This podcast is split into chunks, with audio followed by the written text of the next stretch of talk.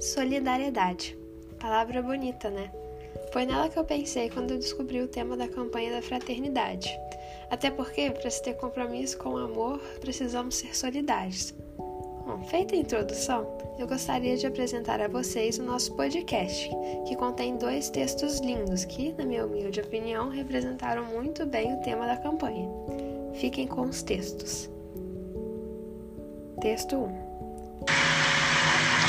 Compromisso de amor. Quando vemos essa frase, ela é tão pequena, porém com significado tão grande, ainda mais no momento em que estamos vivendo. Compromisso de amor não é só ter cuidado e carinho com aqueles que você ama, mas sim com todos. Pois se todos pensarmos um pouco em cada um e não só no próprio umbigo, o mundo seria um lugar bem melhor, não é mesmo? Estamos passando por um momento muito complicado, onde morrem milhares de pessoas em 24 horas.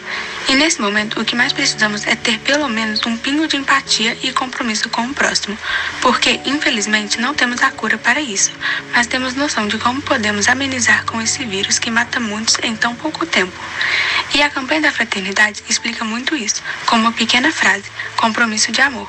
Pois se tivermos compromisso de se proteger ao máximo contra isso, você estará protegendo centenas, aqueles que você ama e aqueles que outros amam. Texto 2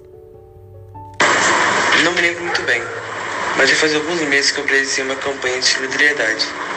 Eu estava em uma praça, sentado, quando vi um cartaz dizendo a respeito dessa campanha.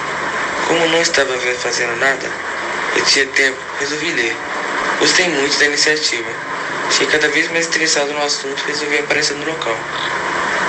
Onde aconteceria para ver melhor. Dias depois, estava eu lá, indo para essa tal campanha e ver o que se tratava. Quando cheguei, percebi que tratava não só de solidariedade, mas também ela buscava diversidade, pessoas totalmente diferentes umas das outras, em todos os aspectos. Algumas horas depois que acabou o evento dessa campanha, peguei um táxi e voltei para casa. Passando perto de um dos outros drogas ali, li a seguinte frase: Somos diferentes, mas temos que nos respeitar. Tudo isso em torno do respeito. E foi isso, gente. Por mais que o nosso podcast tenha sido curtinho, a produção dele deu um trabalhão, vocês nem imaginam. Mas eu espero muito que vocês tenham gostado. Eu vou ficando por aqui e é isso. Beijos!